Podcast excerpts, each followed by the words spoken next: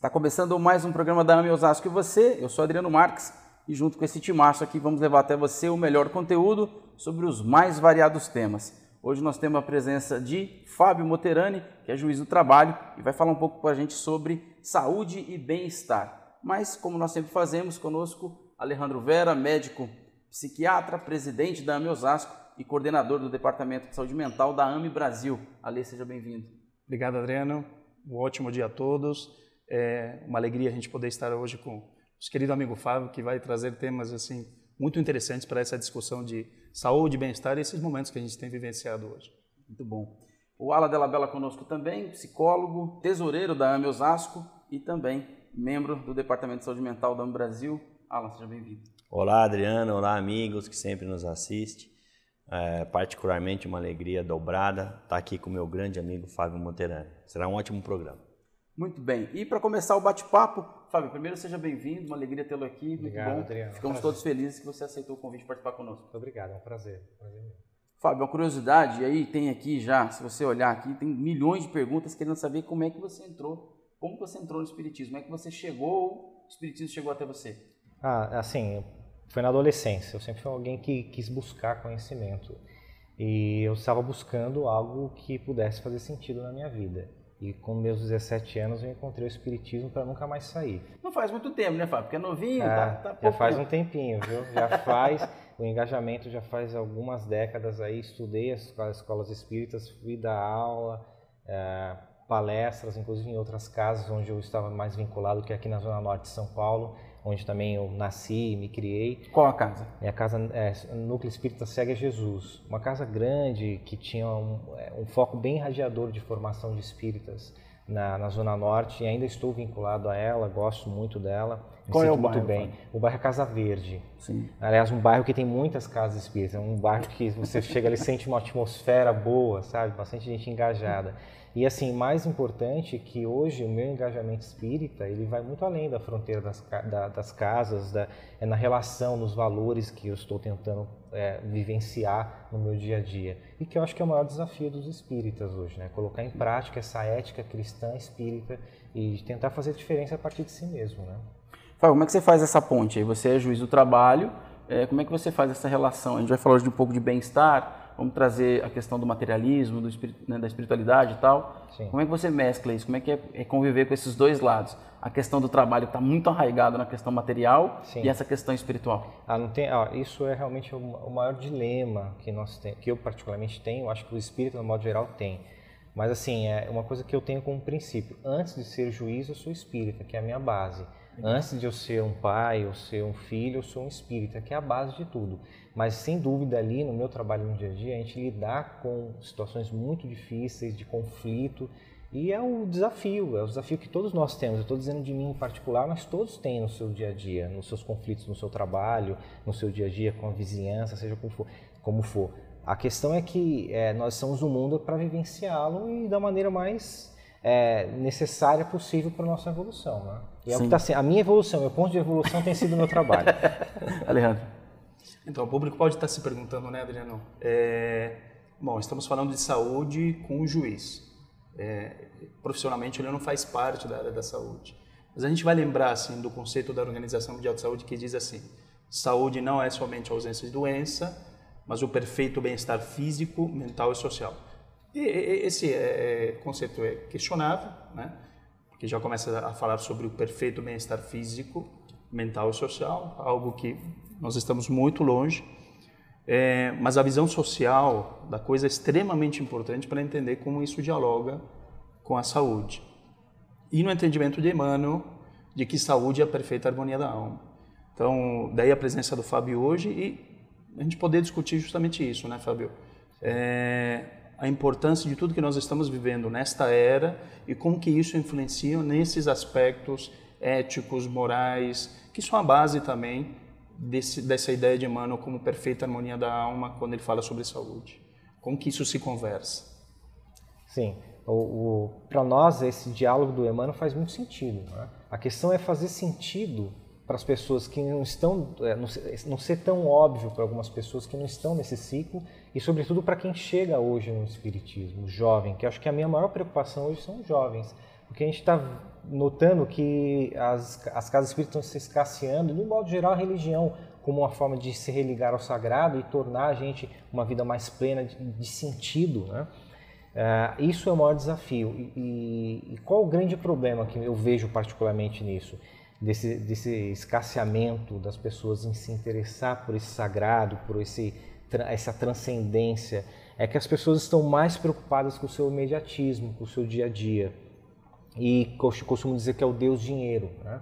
O Deus dinheiro é algo que tem se prevalecido dentro de uma sociedade em que uh, a conquista material é a identidade de você se colocar como alguém é, viável socialmente, alguém não só viável socialmente, mas alguém que é interessante socialmente. E isso é o recado que os jovens têm recebido atualmente. Então, assim, você lidar com algo que está lá no futuro e ser um talvez, para eles não interessa, não interessa tanto. E é claro que a gente vai ter a dimensão do adoecimento cedo ou tarde, porque nós vamos ter embates que o dinheiro não vai resolver.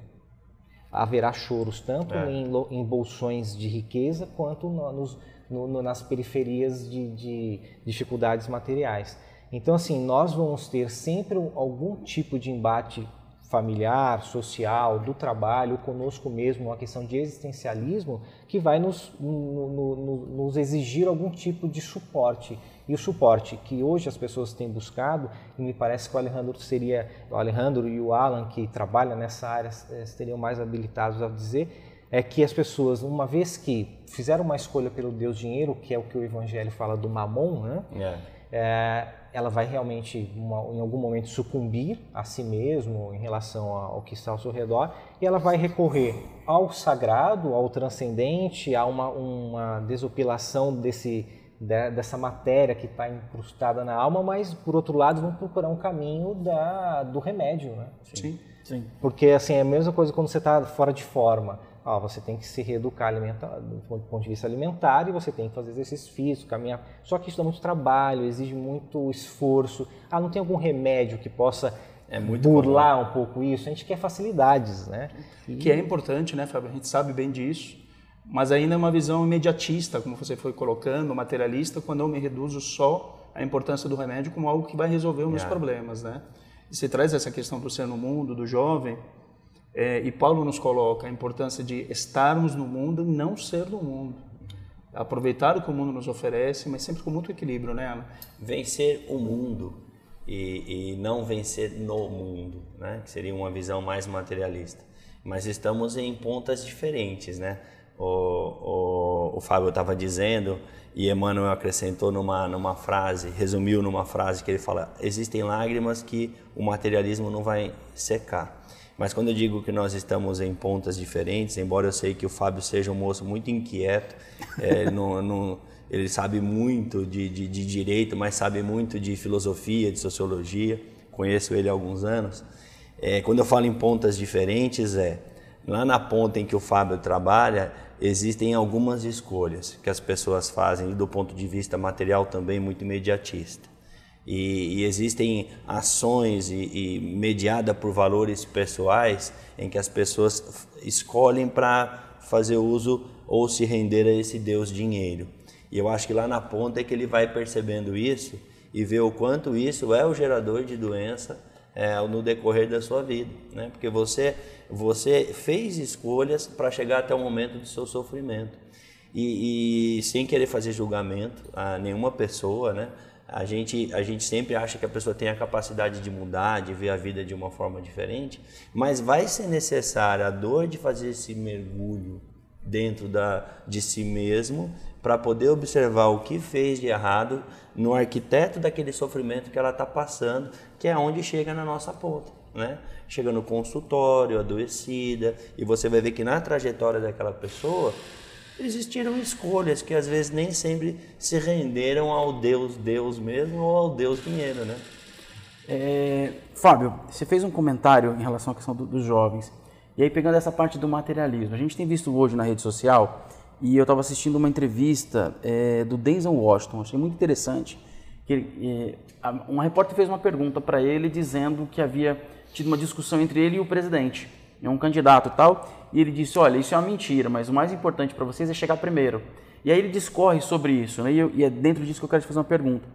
Hoje, para o jovem, é muito importante, quando você cita né, de que o futuro para ele não importa, o passado também não. Se você falar, por exemplo, né, só apenas um exemplo, pessoal, a queda do muro de Berlim, que para nós quatro aqui foi algo sensacional, que a gente assistiu pela televisão Sim. e arrepia de falar porque a gente sentiu o que o alemão sentiu derrubando aquele muro, uhum. né? as pessoas guardando o um pedaço do muro.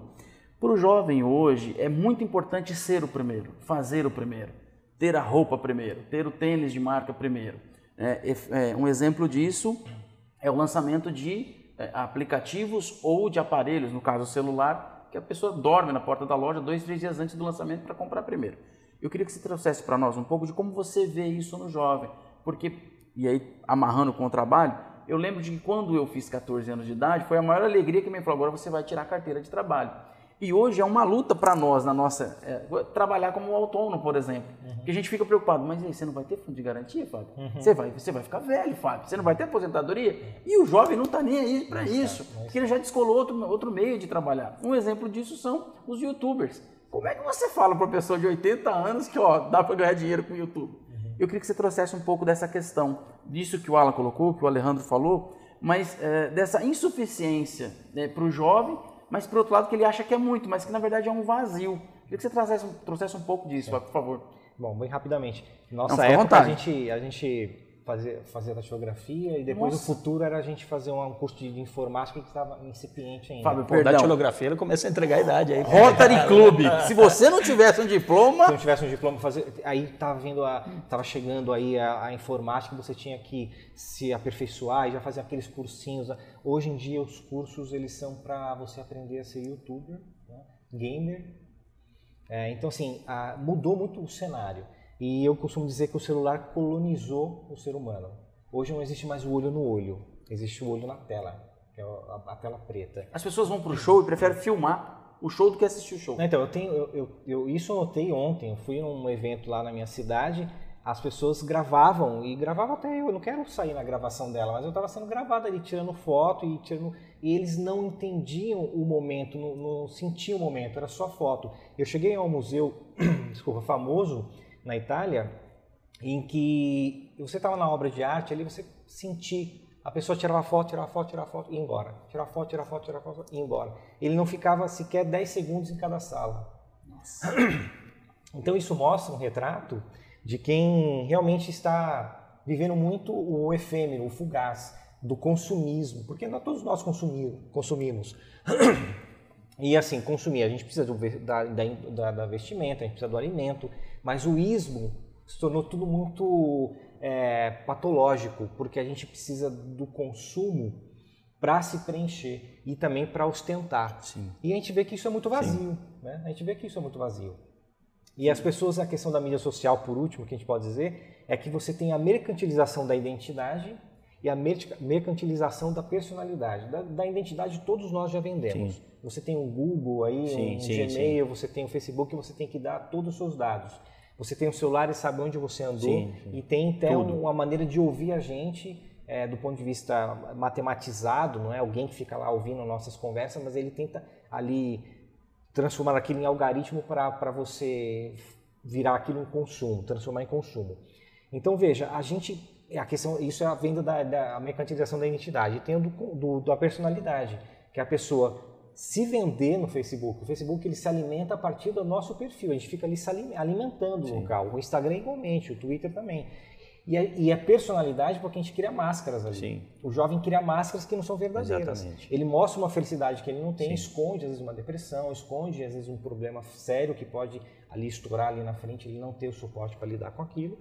E isso a gente vai levando uma bola de neve e as relações elas são muito assim fugazes e superficiais. A gente está perdendo olho no olho, está perdendo leituras edificantes. As pessoas Sim. vão ler mais. E quando vai assistir, passando de 20 minutos já não querem mais assistir, não tem mais 20 paciência. 20 minutos? Está sendo muito generoso. É, não tem mais paciência. Então esse é um cenário que a gente pode tentar racionalizar e tentar Sim. reverter. Certo. Pessoal, nós temos uma novidade no programa. Se você gostou, aqui embaixo tem um link do podcast.